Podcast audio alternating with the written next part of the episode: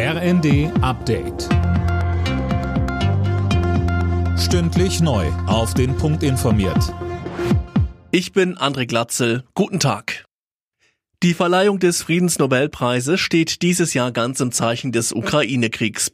Der Preis geht an Menschenrechtler aus der Ukraine, Russland und Belarus. Anne Brauer mit den Einzelheiten.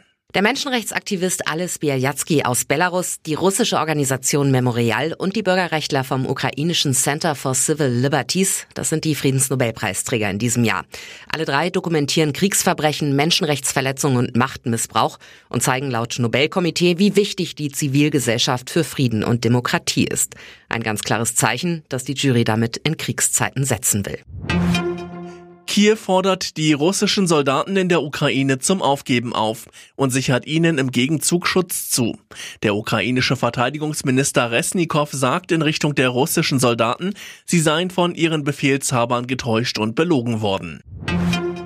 Die Mehrwertsteuer für Gas und Fernwärme wird gesenkt von 19 auf 7 Prozent. Dafür hat jetzt auch der Bundesrat grünes Licht gegeben.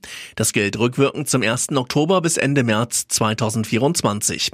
In der Debatte vorher im Bundesrat machte Mecklenburg-Vorpommerns Ministerpräsidentin Schwesig klar, dass schnell weitere Maßnahmen kommen müssen, um die Auswirkungen der Energiekrise abzufedern. Zum Beispiel der Gaspreisdeckel. Wir sind halt schon über der Zeit. Wir müssen den Bürgerinnen und Bürgern die eben jetzt schon ja anstehen und die Vorauszahlung leisten müssen oder die neuen Verträge unterschreiben müssen, wo ein Unternehmer weiß, wenn ich diesen Vertrag unterschreibe, wird es mein Bäckerladen nicht überleben. Den müssen wir jetzt eine Antwort geben.